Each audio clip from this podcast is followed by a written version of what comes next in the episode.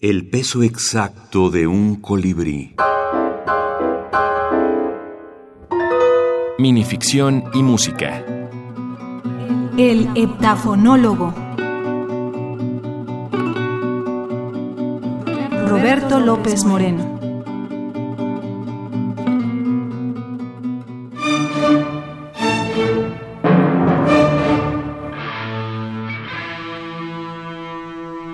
Su odio hacia la música era tal que en alarma plena tuvieron que llevarlo a consulta con el heptafonólogo. Fue conducido directamente a la sección de urgencias.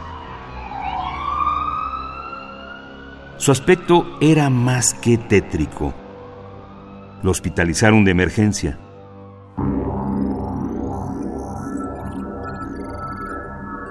Después de varios días de auscultación, el diagnóstico fue que agotados los recursos de la ciencia formal, la única opción posible para salvar al enfermo era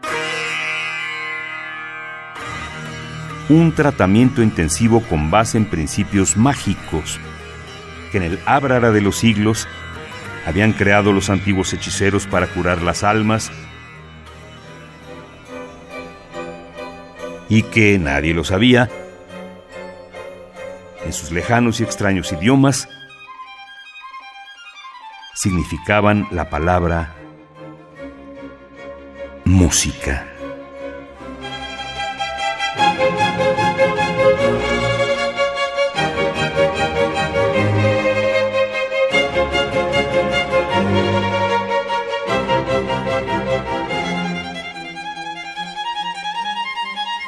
El heptafonólogo es eh, un libro de cuentos que surgió, ahora lo estoy pensando, y hasta ahora, ahora que estamos platicando, que a lo mejor en, el fondo había la intención, y hasta en este momento me estoy dando cuenta, de que, de que fueran usados esos textos en las estaciones, eh, en las estaciones que, que, que, sí, que transmiten música música de concierto, ¿no?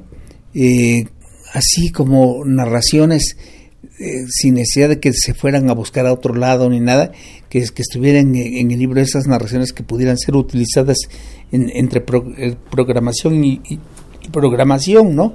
Como cuentitos pequeños, chicos. El, el heptafonólogo. Roberto López Moreno.